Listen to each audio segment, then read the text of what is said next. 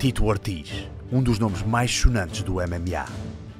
Ex-campeão mundial da categoria dos meio pesados, com um currículo impressionante de vitórias contra atletas como Vanderlei Silva, Ken Shamrock e ainda no ano passado Chuck Liddell. Vai-nos revelar pormenores do seu treino e alimentação, com excelentes dicas para atletas e ainda contar um pouco das suas batalhas do passado. A sua vida não tem sido fácil, mas este campeão dentro e fora do ringue não tem segredos a não ser trabalho árduo. Bem-vindo ao podcast dos meus heróis.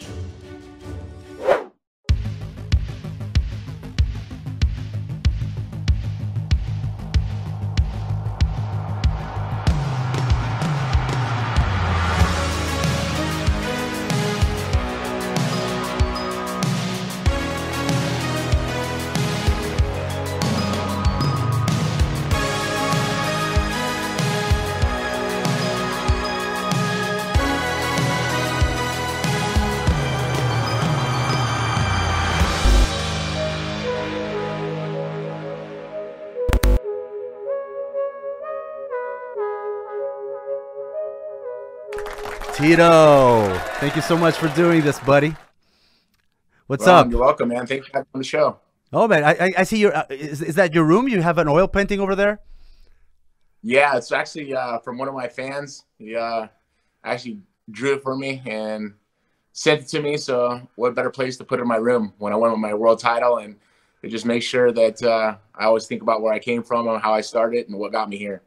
So the, I, I guess visualization is one of the most important things in your life, right? Al always, you know, I, I I always want to succeed as much as possible, but fail at the same time. That way, so I can learn from those failures and makes me work harder each and every time. So it's just through my career, I've worked so hard to get where I am today. You know, a kid coming from nothing, but uh, I'm um, successful through hard work and dedication, and just being an honest man and uh, working hard, believing in my dreams, and never stop uh, trying to achieve those goals. Man, whenever you talk, it's like my heart starts pounding. Man, I want to go and do stuff. I want to go and jog right now. Uh, so, so today is your rest day, right? You're you're having some rest because you're you're doing a very intense training camp, right? You got a fight on Saturday. Yeah, so I got to fight. Um, it'll be on Saturday, uh, December seventh, against Alberto Del Rio. I put in a 19 week camp so far, and it's kind of just a a tune down week, tune my body down, but just making sure that I'm able to make the weight on uh, Friday, the day before the event.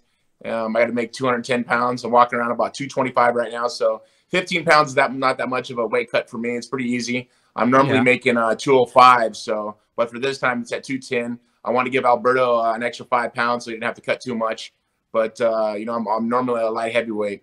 But uh, I've been working really, really hard for this. You know, as you kind of can see the black guy from sparring Yeah. last week. Uh, huh. I've been putting in the work, man, and I'm ready for war. So, um, uh, so uh, Al- Alberto Rodriguez, uh, El Patron, right? El Patron. I like the name. So he's a former uh, WWE champion, and he's got a record of nine and five in MMA. So, how did this uh, fight come about? Uh, when did you decide to come back with uh, with with with this fight? Well, you know, I think it became uh, right after I fought Chuck Liddell last year. Um, Yeah. It was pretty much the same date as this week. I finished him in the first round, and I kind of came to a point in my life. It was like, you know, I'm 43 years old, and I still have this hunger to fight again. And I was like, man, I, what do I do? Would I still compete? So I had to make a phone call to Randy Couture, who is uh, a, a close, still a close friend of mine, um, a guy who I fought uh, for the light heavyweight title that I lost to. And uh, I asked Randy on the phone. I said, Randy, you know, when you were 43, what made you come back and win the heavyweight world title in the UFC? And he's all, Tito, I didn't feel like I was done yet, and I feel like I had a lot more to do. And let me tell you, that's all I needed to hear from him. You know, I uh, just sat down. I was like, you know what, I'm gonna make the decision. and I'm gonna go 100% full forward. You know, I brought my family down uh, to the living room and I said, boys, and my girlfriend, I said, um, I want to continue to fight. And they said, we support you. Let's let's, let's get this. And I uh, just had that goal set in my mind, and I wanted to compete. I reached out to Bellator and you know um, a couple other organizations, and Combate America had an interview with me, and they asked me, um, you know, if I'd be interested in fighting for him. I said yes, of course. But what opponent would you have for me to compete against? And oh, well, actually, we have a guy that says he wants to fight you. I go, really? I go, who's this person? He's like, Alberto Del Rio, and I was like, wait a second, Alberto Del Rio from the WWF. or the WWE, excuse me. And uh, he's uh, yes, uh, Alberto Del Rio from the WWE. I go, he fought in Pride, and he has a mixed martial record of uh, nine and five. He goes, how you know about him? I go, I watched him. Remember when he won the uh, heavyweight world title in the WWE? But he's a you know a Greco-Roman uh, wrestler, which is a collegiate wrestler, and uh, you know he's fought mixed martial arts before, but he got into the WWE and became the world champion. And I was like, ah, this fight makes sense. Let's do it. And so the fight was signed by uh, July, and July 6th, I started my camp, and I haven't started since, stopped since. Wow, man, that's amazing. That's amazing. Are you still a, huge fan? Do you do you watch every fight, or is it like, no, nah, I don't, I don't want to? When you're when you're off, I mean, obviously since last year you you uh, you came back, but uh, when when when it's when it's downtime, when you're not fighting, or when you don't have a prospect of fighting, do you still log on to every fight? Do you are you still a hardcore fan, or just like I want to chill and uh, be with my kids? You know, a lot of times I want to chill, be with my kids, but there is times that I want to see some of the big fights. You know, we'll order pay per view or we'll even go to the events, but it's mostly the bigger fights. Um, you know, I've always been a huge fan of the sport in general. You know, since back in 1993 when uh, UFC first began, yeah. and becoming a, a fighter in uh, 1997, it was just I was hooked, man. I was something that I loved and showed with the hard work and dedication that um, I was able to achieve, man, becoming a world champion. And you know, it's been 22 years I've been competing but I still feel young. I feel good. I feel strong, fast. Uh, I feel as good as I did when I was uh, the light heavyweight champion for UFC. I just uh, my body's right, uh, my mind's right. I'm healthy, no more injuries. Um, I've had surgeries that I've been able to recover from, and you know, like I say, man, I feel strong. I'm fast, and this training stuff is fun. Again, it's fun to compete. It's fun to train, and I, I love it. So how's a typical day right now? Let's focus on the the right now, the the, the preparation part. This is very interesting even for our uh, for our audience because they really want to know the performance aspect and what you guys go through. So, uh, for example, uh, let's start let's start with today even. So, how is your typical day off? Do you have any sort of active recovery or is it just like lay down, like walk maybe walk to the mall and come back? What do you do? Um, well, today I got to wake up around about 11 o'clock in the afternoon, so I got to sleep in. I got about 11 hours of sleep from last night. Wow. And uh, like I say, a recovery day. You know, I'm, I'm pretty thankful with technology these days because um, I guess I can kind of show you guys. Yeah, sure, um, man. Go ahead. We have this right here. Um, I, let's see if you can see it. I'll bring you up to it.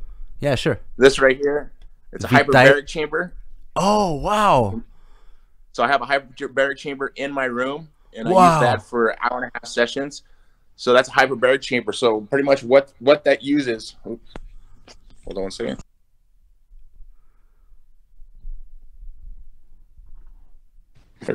Oh, okay. I, I thought you were sleeping in the hyperbaric cha chamber already. Sorry about the technical difficulties. it's okay, like man. I say, that's an altitude simulation, or excuse me, um, hyperbaric chamber. And on my days off, I uh, I do that for about an hour and a half. So what that does is uh, reproduces the red blood cells in my body um, by uh, compressing the red blood cells um, and producing uh, white blood cells, and it's for recovery, and that's what I use. Do you feel kind of woozy after you use the hyperbaric chamber, or do you have any fogginess of the brain uh, when you're trying to think? Uh, well, you know, I think you do feel a little uh, lightheaded um, yeah.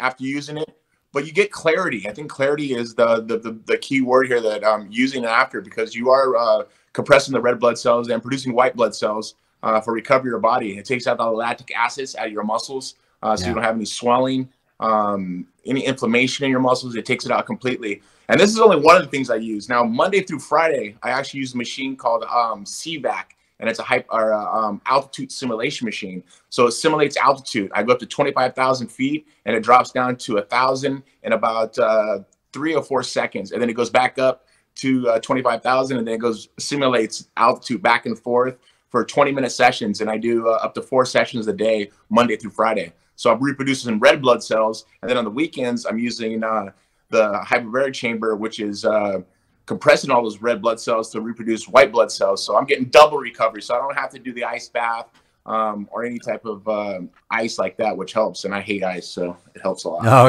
yeah, me too.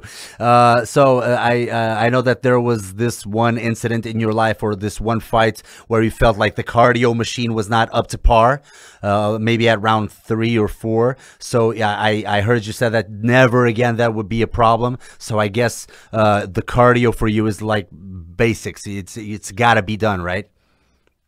100%. I, and I've learned that from Frank Shamrock. When I fought Frank Shamrock back in 1999, um, I lost him at the end of uh, the fourth round, about 10 seconds left of the fourth round. And I threw everything at him besides the kitchen sink. Actually, I think I threw the kitchen sink at him too. And, um, but he just out cardioed me. You know, I did everything possible and I was exhausted. And I, you know, they say if you can't beat him, join him. Um, he retired. So I went up to his camp uh, up north uh, from California and uh, I trained with him for about a month. And I learned that, he used a, um, was it a heart rate monitor around his chest? And I, um, learned the way he recovered as fast as possible. How fast can you recover in a minute? And I kind of added that to my camp, uh, added that to my training sessions, and I've learned that. And over the last 22 years, I think that's what's kept kept me um, young and be able to fight and compete at my level is I've always taken care of my body. You know, I'm not a big party guy. I don't go out and party all the time. You know, my kids keep me grounded, but at the same time, I take care of my body. I eat healthy. I eat clean. You know, I, I, I sleep a lot. You know, I, when training camp is happening, I sleep anywhere from 10 to 12 hours a day because I'm training, you know, anywhere from six to eight hours a day. So I got to recover, and recovery is huge. But you know, when they talk about beauty sleep, it's true. You, yeah. You're able to sleep a lot. You're able to let your body regenerate, and I let my body do that. So, how's a, a, typical day for you when you're in this training camp? Uh, at what time do you wake up? How many sessions a day do you do? Um, so my typical uh, day, I know. Let's start with the Monday. You know, Monday I get up around about eleven o'clock. Um, I go down and I have a, a shake, a protein shake with a little bit of carbs, and I'll go do my bike ride. I do nine miles to the pier, and then there's uh, two flights of stairs. I'll run the stairs uh, 30 times, and then I'll hop on my bike and ride back nine miles, and it takes me about 51 minutes. Um, I'll have another protein shake when I get home. Um, I'll go to the CVAC. Um, it's called Ascent Adaptation in uh, Newport Beach, California. Um, I use a machine called uh, CVAC, yeah, the CVAC, yeah. simulation machine. Yeah. I'll, I'll, use that for three sessions. So I'm there about an hour, hour and a half. Um, I'll come have a little small meal, and then I'll go straight to my boxing, which will do mitt work um, Monday, Tuesday, Wednesdays, and then Thursday and Friday we spar. But uh, I'll do that for about an hour and a half. Um, I'll come back home. I'll have another small meal, and then I go back and do my jujitsu and wrestling for about an hour, um, which is Monday, Wednesdays, and Fridays. Uh, we go live. We drill on Tuesday, Thursdays, and then about uh, I come back, have another small meal. Then um, I go back to the gym around 10 p.m. and I do all my weight um, weight circuit training, and that is pretty much uh, just high reps, 20 reps of 20. I'll do five sets and I'll focus on one body part at um, each day. So one day I'll do shoulders, another day I'll do biceps or do arms, another day I'll do chest, another day I'll do back, and then another day I'll do legs, and I'll just cycle that through the week, and I'll train uh, six days a week on my, my, weight training. But it's only for one hour. Um, you know, I try to push myself each and every uh, set, each rep as fast and hard as possible, just to uh, make sure I have the endurance and the strength at the same time. I want to finish my uh, last set as I did my first one. What an incredible training volume! Yeah. So you mentioned the shakes. Uh, um, uh, obviously, you you do uh, some supplementation and you worry about your foods. What's a typical meal for, for example, a typical lunch or a typical dinner uh, for you? Well, um, I'm I'm a big fisherman. I fish a lot. I'm you know I I'm actually uh, a, a, quarter Portuguese, so I think uh, being a fisherman is always something I loved. But I go out and I catch my own fish. I catch my that's, uh, bluefin. That's why you're tough. That's why you're tough. I knew it. I knew yeah, it. You're exactly. a quarter Portuguese, of course. And you showed me, yeah. showed me the graph. You showed me the graph. It was like 26 percent, so it's a little bit more than a quarter, right? Am I right? Yeah, a little bit more than a quarter. But yeah, I mean, everybody go check. Side, go, yeah, go check his Instagram because it's there. It's there. You posted like a couple weeks ago. Yeah, you're a quarter Portuguese, man. It's, I'm so proud. Yeah. Yeah. I mean, that's what makes me tough. You know, I think that's what makes me generate. Uh, of course. My, my, my body's so quick and keep what keeps me young. You know, I'm 40 year, 40, 44 years young right now, and I feel like that. I, mean, I feel like I'm in my 30s, but you know, um, from my mom's side, my uh, grandmother, my mother's side, she's from Portugal. But really? Uh, we got Portuguese stuff. Blood me, yes. So I'm I'm, nice. I'm very very fortunate. But I'm, I'm, I'm American. I was born here in America. You know, I was born here in uh, Huntington Beach, California. Yeah. But uh, you know, a, a food intake pretty much me is I have uh, you know steak a couple times a week, but mostly yeah. fish, um, chicken. Um, carbohydrates I, will I'll eat like uh, probably at lunchtime to middle of lunch and nothing at dur- during dinner i try to do mostly uh, greens and um, proteins for dinner uh, and that's just to keep my weight down. You know, I don't want to get too big and too bulky, yeah. so I want to kind of keep the swimmer's body where I'm lean, fast, um, and in shape. But uh, uh, my problem is I don't eat enough. I need to eat a, eat a lot, and I really don't. You know, my girlfriend would kind of make sure that I do eat. She's all, "Have you eaten today?" I'm like, "Yes, I have. I had a small meal, but you know, um, I do a lot of supplement um, intake with uh, 1st Phorm that they yeah. give me all my protein. So it's like kind of like a protein shake. I use egg whites uh, to mix with the protein shake just for the flavor and to add extra protein. Um, I use a lot of greens from uh, was it formula um, 1st Phorm 1st Phorm. They have a, a, green supplement that I add to my drink. So that's probably about three times a day. I have that. Then there's another company uh, by the name of Vitargo, and it's a carbohydrate that I use pre-workout. Oh, and it's not pre-workout if you yeah. caffeine. So I, I, do not intake any caffeine at all through my whole camps. You know, a Sunday, um, I'll get to have a coffee, but once again, caffeine will dehydrate the muscles. Caffeine will um, cramp the muscles and get you dehydrated in general. And, uh, you know, it kind of makes fatiguing uh, a lot quicker because you get a high spike and you get a high drop. With the carbohydrates that I'm um, intaking, it is uh, a barley carb. So it's a big difference between a, a, complex carb that my body feeds. So it burns a lot cleaner with the uh, barley carb that I got from Vitargo. So kind of adding these things mixture together is just kind of having the um, you know the, the, the, right recipe to be able to train as much as I do. Mm, let's let's let's talk about your uh, upbringing. I know you had uh, some uh, uh, difficulties growing up, obviously, um, and uh, you had uh, to struggle because you had to make some choices, right? So you started very early, on, very early on with um, high school wrestling. Uh, how did how did this whole um, uh, combat sport begin with you? It was high school wrestling, right? Yeah, well, it started um, in high school wrestling. The combative athleticism that I learned uh, was in high school, and you know, as a kid growing up, I was really a big uh, fan. Still am to this day, a big fan of WWF, which is WWE now, and. I always wanted to be a professional wrestler. You know, when I got into high school, I walked in the wrestling room at Huntington High, and I was like, "Hmm, where's the ring at? And the coach is like, no, no, no, this is a totally different sport. This is this is not what it is. Uh, this is real wrestling. This is Olympic wrestling. And I was like, all right, you can still slam a guy in his head. He's like, wow, actually, if you slam a guy in his head, you can get points for this. I was like, oh, I got to try it. I like it. And uh, I stuck to it. I got on varsity my first year and uh, graduated high school. Ended up going to junior college, won state twice in junior college. And while I was in junior college, I competed for the first time in UFC. Wow, man. So how was the transition from wrestling to actually MMA? I mean, what? what no, the transition from uh, wrestling to MMA was uh, a, a, little hard in the beginning because I had to learn the jiu-jitsu. You know, in wrestling, you're not supposed to be on your back at all. In yeah, jiu-jitsu, yeah. that's the game's played from your back. And it took me about a good six to seven months to learn that side of it. But then learning the boxing and the kickboxing, and then adding the weight training with the cardio and and the sparring. I mean, there's so many attributes that you had to learn or mixed martial arts you had to learn to compete that I uh, it, it, took a lot of work, but it just uh, took discipline, and I I learned the discipline through wrestling. That's what made me a great wrestler was discipline, and uh, having that through my career, I, I, was very lucky because when I got into mixed martial arts, it, it was a little bit easier than college wrestling because college wrestling was so hard. But uh, I learned so much from it that it just I took it on, you know, like a duck in water.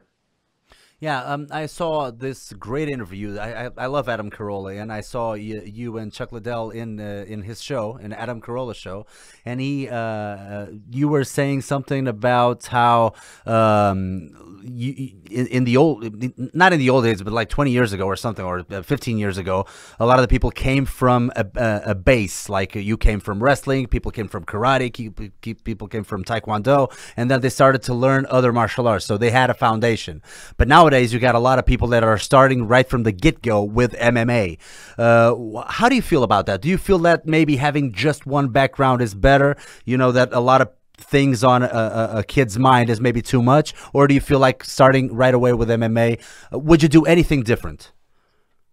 Um, you know, I think starting with MMA um, now is just it's it's gone through a huge growth in such a quick amount of time. It's it's a smart thing to do, but having a wrestling base is probably the best thing ever because of the uh, aggressiveness through that wrestling teaches you, the hard work that it teaches you, the dedication that it teaches you, but the takedowns. Takedowns is a, is a big point um, for the judges to score on. You know, if you're able to smother a person who's a striker or, a guy who's a jiu-jitsu guy and take them down and hold them down at will and, you know, learn striking from wrestling, um, I think it's an advantage to have wrestling on your background, but you know, um, having being a well-rounded athlete of doing jujitsu, kickboxing, boxing, wrestling, all these things together, it, it, makes a little bit better. I think they have a little advantage than guys who just wrestlers who are trying to add on the jujitsu or add on the kickboxing or boxing. So um, the kids are lucky now because now they actually do have a sport called mixed martial arts. I guess uh, in that interview, uh, you had you talked about your tough upbringing and dealing with uh, some struggles because uh, your parents had a problem with uh, addiction. If you don't mind us uh, talking a little bit about your your past or your background and how eventually what I got to realize is that it was the wrestling coach or the wrestling experience that kind of saved you from going into that realm as well. Am I right? Yes, one hundred percent. You know, um when I was about six years old, my uh, father got introduced to uh, heroin from uh, his brother. He had a, um, a, hernia. He was in the hospital, and they were giving him morphine. And then when he got out, got out of the hospital, he actually uh, still had that addiction because he had a pain. And, and his uh, brother said, you know, try this.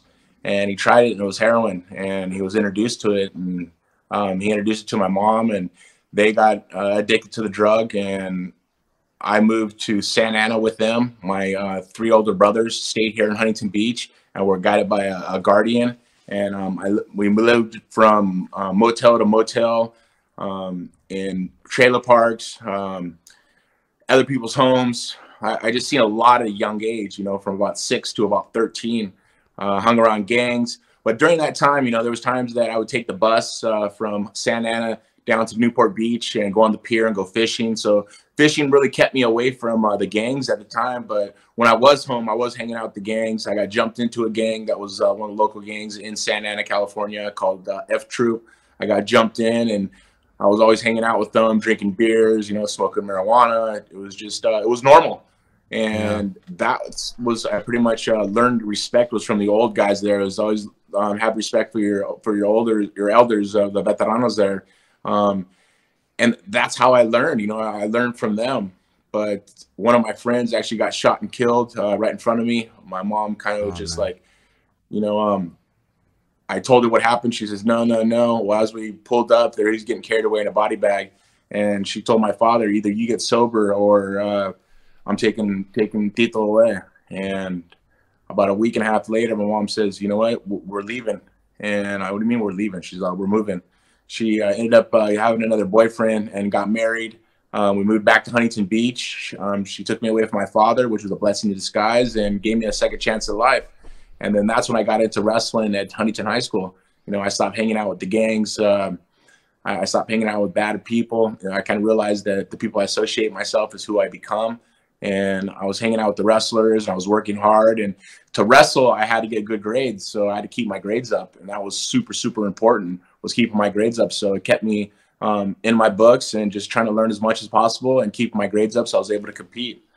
And then uh, when I was about 18, I came to realize that I wanted to be a big man and I wanted to move out on my own. And, you know, thinking this world it was an easy uh, world to live. And I knew everything. And, you know, I was, my shit didn't stink. yeah. And I um, went out on my own and I worked for an Allied Moving Service, which is a company here in uh, the States. And um, I was doing drugs with one of my friends, methamphetamine, and it, it, became an addiction. You know, I would work 14 hour shifts and I would sleep a few hours, party, and next day I'd keep continue doing this. I did this for about a year and almost a year and a half. Um, I was at a nightclub one night and an old coach um, who was at Golden West Junior College, and he was a referee, and he always used to watch me in high school and he seen me. He's like, Tito, are you doing okay? I go, yeah, I'm doing fine, man. I'm just making ends meet. He goes, man, you don't look so good. What do you mean I don't look so good? I'm fine. I'm not even realizing how my body looked or what I even looked like because I was so um, caught up in the moment and I had an addiction. And um, he's like, you ever thought about coming back and going to school and wrestling? I was like, yeah, I would love to come back and wrestle, but you know, I, I don't have parents to take care of me. Um, you know, I, I'm just barely making ends meet to pay for my rent, paying for some of my food, and he's like, well, you're Mexican, right? I go, yes. Well, here in the States, um, if you have a, Mexican heritage, you have an opportunity to get a financial aid for uh, for scholarship and for school. So uh, he said he, if I'd come in his office on Monday morning that, you know, he could possibly give me financial aid that would pay for my schooling, pay for my books. and get a stipend for me, which meaning uh, uh, every three months I would get a little bit of money to pay for food and so forth. And uh, was that a Sunday morning? Um, I was up all night, Saturday night, Sunday morning. You know, I went to bed about 12 p.m. as soon as the morning was over, and I went to go brush my teeth, and I looked in the mirror, and I didn't recognize myself. Um, wow. It scared me. I was mm. turning into my parents, and you know, I kind of broke down at that moment. Then I have that that, that the self-fulfilling, you know, kind of prophecy of going, you know, Tito, what are you doing to yourself? Do you want to become your parents? And it scared me. You know, I broke down, I started crying, and I, I didn't want that. Um, Monday, Monday, Monday morning rolls around, and I called him at work, and I told him, I said, um, I'm not gonna be able to come in today. They're like, Tito, if you don't come in today, you're fired. I go, well, I guess I quit. And that was the biggest decision of my life, which is a positive uh, decision. I walked into the coach's uh, office, and he looked at me. He's like, "You came in. I'm proud of you. I'm like, I, I want to change. I don't want to be like my parents. I, I want to make a difference. And he's like, I think we can do this. I ended up getting financial aid. I got my books paid for, um, got my uh, units paid for in junior college, and I got a stipend, which was I think uh, thousand dollars every three months, and that helped me out so much. I mean, I was able to have, put food on the table for me to eat, and I wrestled. I became the state champion that year, and then I was training with uh, Tank Abbott, who's from the UFC at the time, UFC six until yeah. I believe UFC 20 or I don't know 15 around there. And I was his training partner, and I told him I wanted to fight. And he laughed at me. He's like, huh, "You want to fight in the UFC?" I go, "Yeah, I want to fight." You know, they have a weight class, 199 pounds. You know, I see a guy fighting in it who's the champion right now, Jerry Bohlander. and you know, I remember wrestling him in high school, and I beat him, and I think I do well in this. And all of a sudden, UFC 13, May 30th, 1997, I got my first shot, and I fought as an alternate I fought as an amateur. I fought for free. I'm the only UFC fighter in UFC history to fight for free. I fought for free because I love to compete. And um, my match, my first match, last uh, about 22 seconds, referee stoppage. And then uh, from an alternate, I caught myself in the finals against Guy Metzger, who was a seasoned veteran, um, you know, king of pancrase, ranked in the world. And I was dominating the fight and they stopped it for bleeding. He was bleeding uh, on the side of his head, and they stopped it and they stood us back up. They didn't put us back into position, and uh, he hit me with the right hand. I went to go shoot, and he caught me in a choke, and um, I had to tap, but I, I, learned. I learned a lot, and you know, as a kid, I, I never had much attention. I, I, really just always was dying from attention from my parents or just having a family in general. I've always just wanted to have a family. Um, and after I came back from that fight, you know, I, I went to one of my uh, local uh, nightclubs that I would go every once in a while, and I was waiting in line as I normally do. And one of the securities kind of looked around the line. He's like, Tito Ortiz? Oh, yeah. He's like, get up here, man. You don't wait in line. How many people man. are you with? I'm like, two, two of my buddies. We got in for free, went to the bar, went to go uh, order a couple drinks, and some guy looked across the bar. He's like, damn, Tito Ortiz, drinks are on me. I never had any attention like this ever in my life, and I was like, wow, this is really really cool. And um, not only the factor of winning my first fight, but learning the loss um, of learning not to get submitted ever again, and having the feeling of people cared about me. People, you know, they loved what I did, and I stuck to it. I uh, ended up going back to college, uh, getting my A degree, going to Cal State Bakersfield on a full ride scholarship, uh, going to get my bachelor's degree. And me and the coach didn't see eye to eye there. Um, we got a few fights during the rest of the season, and I had to say enough's enough. I couldn't get disrespected by him anymore, and um, I kind of say, you know what, I, am going to leave. So I end up don't going to jail for kicking your ass because you're an asshole to me. And I gave up um, the rest of my scholarship. Then I walked away. I moved back to Huntington Beach. I got a job that would work uh, graveyard shift, and I would train during the uh, daytime and I fought UFC. I believe it was UFC 18 and 19, where I fought Jerry Bohlander in my mm-hmm. uh, return match, and I stopped him in 10 minutes. And then I fought Guy Metzger in a rematch, and I beat him in 14 minutes. And then all of a sudden, I was fighting against uh, Frank Shamrock, the five-time yeah. defending world champion, and I was dominating the fight all the way up to the end of the fourth round. And this goes back to the beginning of my story. I was talking about that I had, yeah. uh, you know, I, I gassed out, and he beat me, and it made me a better man. Um, I went to my work that night, or that excuse me, that week, and uh, the owner pulled me aside. He's like, "Tito, man, we need to talk." I go, "What do you mean we need to talk?" He's like, "We need to talk." And he just come in my office and go, "Yeah." Kept in his office. He goes, "Can you just take a seat?" And I go, "Sure." And I felt like I was in trouble. I'm like, "What's going on?" He's like, "I don't think this job's for you, man." I go, "What do you mean? I mean, this this pays for my apartment, This pays for my food. This pays for my cell phone. I mean, this this is what takes care of me, so I'm able to train." He's like, "No, no, calm down." I go, "No, really, I need this job. I, I need the money." He's like, "Tio, calm down. Let me explain." Because I watched your fight against Frank Shamrock. You have what it takes to be the world champion. He goes, "I'm gonna do you a favor. All you gotta do is put Spanky's Triple X on the back of your shorts, which was his company, and uh, I'll sponsor you. I'll pay for your apartment. I'll pay for your food. I'll pay for your cell phone. And, wow. And uh, I, I want you to become a world champion. I was like, excuse me, you're really gonna do that for me? He goes, yeah. He goes, I, I believe in you, man. You, you, got a good heart. You're a good guy. It shows that you work hard. I think this job is just getting in your way. I think you need to focus on training. You know, get your rest and just train as hard as possible. Um, I was thankful. It was like a, a, an angel that sent me a blessing, man. I was very, very thankful because all of a sudden I became a full time fighter. My next fight was against Wanderlei Silva, and that was for the vacant world title. And I um, beat Wanderlei Silva in a five round decision and became the first. Uh, yep, light heavyweight, middleweight world champion at the time. Before light heavyweight was even about, became yeah. the um, first middleweight uh, world champion uh, for UFC. Oh, it wasn't light heavyweight back then. I thought it was light heavyweight. No, it wasn't light heavyweight oh. until my uh, second title defense. My second oh. title defense. That was when UFC was bought by Zuffa, and uh, they asked me. I was the champion at the time. They're Tito, what would be the perfect weight for you? Because we didn't add a new weight class to make it middleweight, and we got to make a light heavyweight class. I go, well, if you make a light heavyweight 205, that'd be perfect for me because I'm cutting from two 215 already. Yeah. You know, to make uh, 199 pounds, and I was killing myself. I go, you make it 205, it's only a 10 pound cut for me. It's easy, and uh, they did it for me. You know, they, they made 205 pounds because I asked them to, and, and I was thankful. Damn, man. And then you, and then you uh, defended that title for like five times. I think it was four That's or five correct. times that you defended. Yeah. Yeah. Five times uh, over a four year span. Uh, I was the longest reigning light heavyweight champion until Johnny yep. Bones Jones beat me. Yeah. You know, Johnny Bones Jones is one of the best in the world, man. And uh, yeah, he has these God given talent, man. That guy's amazing. Yeah, yeah, you can't you can't teach that. I mean, you guys you guys have it. You guys are fighters, man. You guys are natural born fighters. That's that's what's up. So uh, I I know that you uh, to to close this chapter of your parents as well. I know that I I guess it was last year or a couple years ago. I think it was before the fight with the, this third fight with Chuck Liddell. You actually had some closure with your dad. Am I right? Yeah, I um. So you know, I always kind of lived with that. You know, over the last gosh 20 years. You know, I lived with it.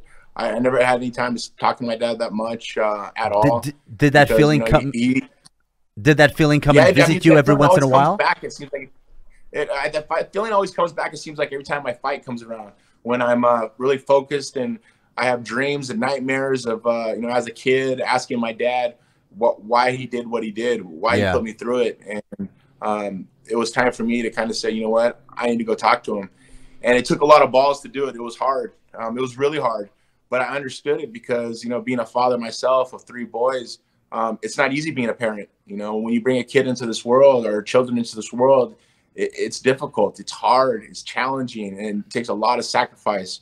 But uh, these kids weren't asked to be brought into this earth. Uh, it was my decision, and I, I, come to realize how hard it truly was that I had to go and tell my dad that you know um, I forgive him and it, it, wasn't his fault. He didn't know how to parent. It, it, wasn't his fault. He didn't know how to be a father because he only knew as good as he was taught, only as good as he was able to learn.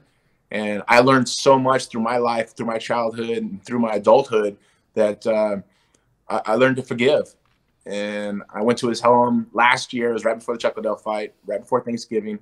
And uh, I went to his home and I sat in front of his house in my car for about a good 20 to 30 minutes to kind of gather up the the um, will just to go up to his house and knock on the door. And I finally said, you know what, it's time to do this. I got in my car and I walked to the house and knocked on the door.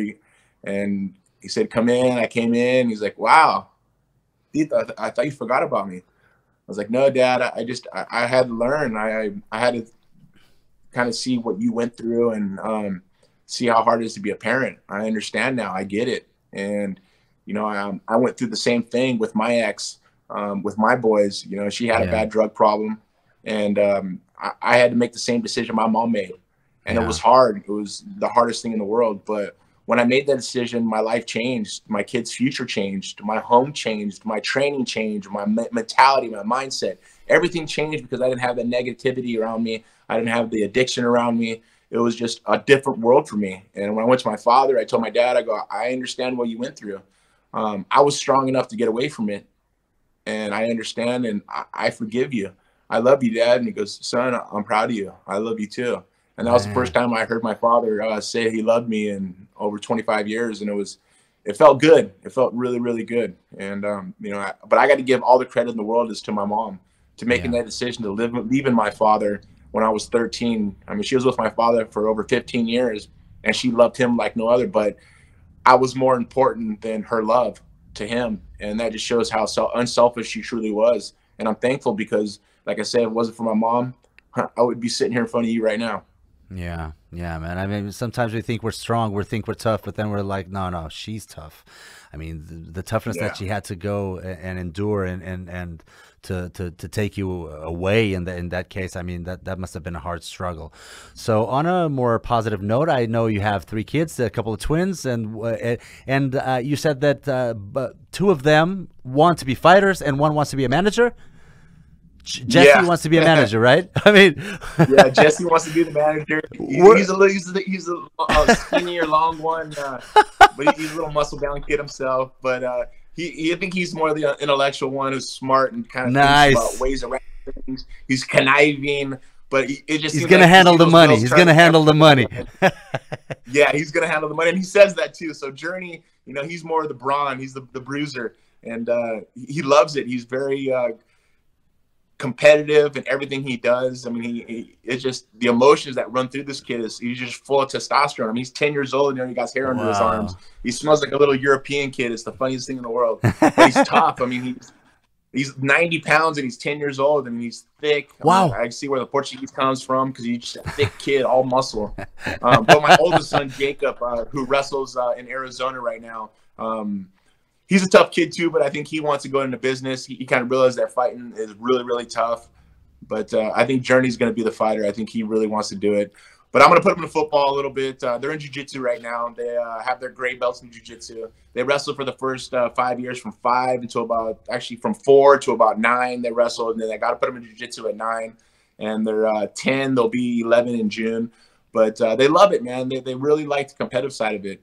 But you know, I, I got to give a, a, lot of credit and uh, thanks to my girlfriend Amber Nicole yeah, Miller, girlfriend, who helps yeah. me. Yeah, yeah, yeah. She does an amazing job. Um, you know, for a, a, woman who didn't birth the children herself, but takes care of them like her own.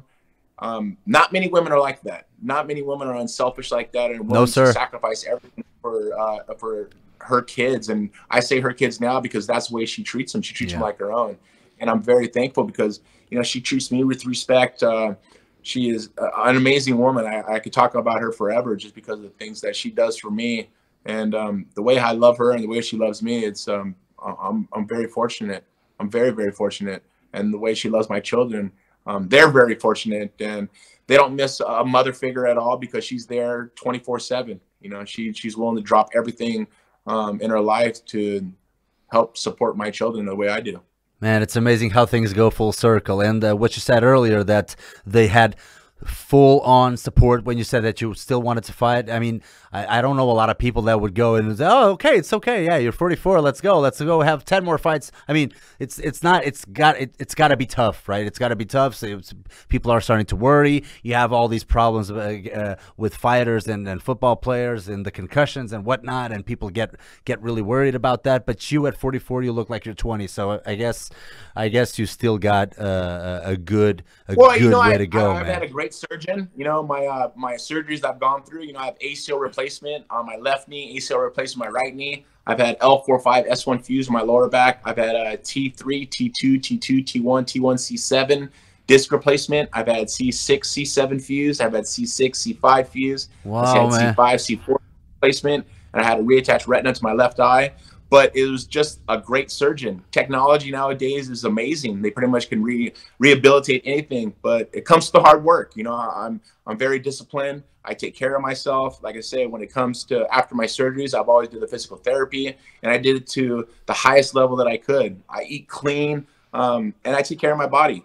And yeah. as far as getting concussions or so forth, you know, I maybe had probably about you know, anywhere from 10 to 15 through my career, but I've been able to uh, recover from them by taking care of myself, by doing the um, hyperbaric chamber yeah. or doing the uh, CVAC altitude simulation machine, because that actually helps uh, with the brain, and the cognitive skills that uh, you lose from uh, having concussions. So I've been able to kind of rewire um, my brain all over again. But at the same time, it's uh, just the hard work I try to put into it. And I'm very, very lucky. You know, there is going to be an end game of my mixed martial art career, but right now I want to take advantage of it, you know, for another year and, you know, see what happens after that. You know, business is a big, uh, a, big business and game that I want to get into, and I've had have been in for the last, you know, gosh, 22 years since I've been fighting. It's always been a business to me, and that's why I've understood it.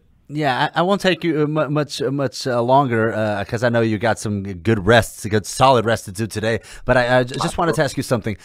Of all the fighters that I've seen, you're like one of the best well-spoken fighters. I mean, did you work on your communication skills? I mean, was it your entrepreneurial side that really got that communication out of you? Because whenever you speak, I mean, I people really listen. You know, you have there, there's something about your voice. There's something about the way you talk. There's something about how cool and calm and composed you are. And a lot of the other fighters, I, I don't get that from them, even though they're obviously great fighters.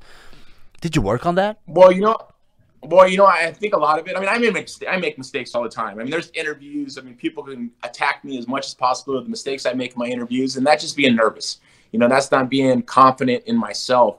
Uh, but as I get confident I'm able to speak very well, very yeah. well spoken. But you know, at the same time, it's just when it comes from the heart, that's when it, it really can be respected. That's when it means the most because people know that it's coming from the heart. I'm not trying to tell a lie and try to fabricate something that's not true. I'm telling you something that comes from my heart, from things that I've learned through my life that uh, it's hard. This this this life that we live in it's hard every day. It's challenging every day to get through day in and day out. I got to take it day by day. I got to take it week by week month by month you know year by year and just take it and try to get as much as i possibly can out of i that what i have each day. And you know being uh, an inspiration is the most important thing in the world to me i mean i don't want to be a role model because i don't want anybody to model my life at all because i've made mistakes Mm-hmm. And I've learned from the mistakes. I never make a mistake twice, but I want people to be inspired by the things that I've done in a positive manner.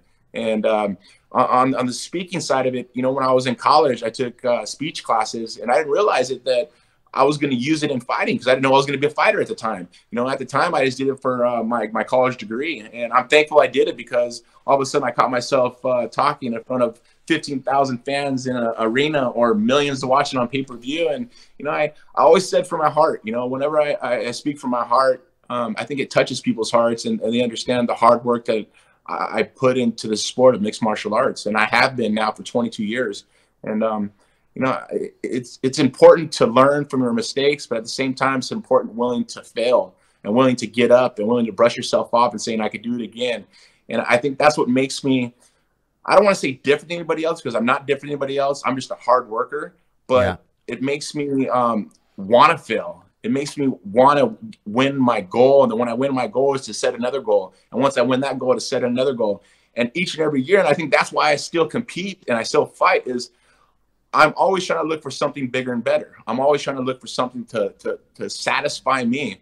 And I don't think I'll ever find that because it keeps me young. It keeps me dri- um, driven. It keeps me um, working every day harder and harder and harder. You know, as a kid, living in motels or living in people's uh, garages or um, you know other people's homes, to now living on the water. You know, I have a 38 foot fountain boat behind my house. Uh, mm. and I have a Rolls Royce Phantom, a Porsche Panamera, and yeah, those things are just money. But at the same time, those have been my dreams. Those are things that I've always wanted as a kid and those things fulfill me and make me feel happy because I know what hard work pays off. You know, yeah. and all this stuff could be taken away within a blink of an eye, but that's what makes me work hard. You know, I was talking to my girlfriend the other day, and I, I always have this nightmare that uh, I go back to my house and there's nothing in there. There's no no furniture. Um, there's newspapers on the ground. It's all old and dungy, and it's just like I'm broke. And that's my worst fear is to be broke. And um, I think having that nightmare keeps me um, humble. It keeps me grounded. It keeps me dedicated to my job. And whenever that comes about, it, it makes me want to work harder each and every day. I want to make the best of my life now. And I'm very thankful. I'm very lucky to live here in America. And I, I, I count my blessings every day. I'm thankful for our troops who fight for our country. I'm thankful for our president who fights for our country. Um, and I'm, I'm thankful for, uh, you know, my family. I'm thankful for uh, Amber being um, my support, my backbone, um, and my kids who support me. And number one, you know, my fans, it wasn't for my fans, I would just be another fighter. And yeah. I give my heart and soul every time I compete in the cage. And um, over 22 years, I do it each and every time. And when, and when you know, I, when I leave this earth, I, I want to make sure that uh, I, I leave a legacy behind for my children. It's not about a legacy of my name, but a legacy of my children. Of their father was a hard worker, and that's who I truly am. Man, Tito, I can't thank you enough. I mean, if, if there's one if, there's one thing that I feel uh, from you, not only here having this uh, a little closer um, uh, talk with you, but also from your even social media, I feel you care not only about your obviously your family, your media family, but your fans as well.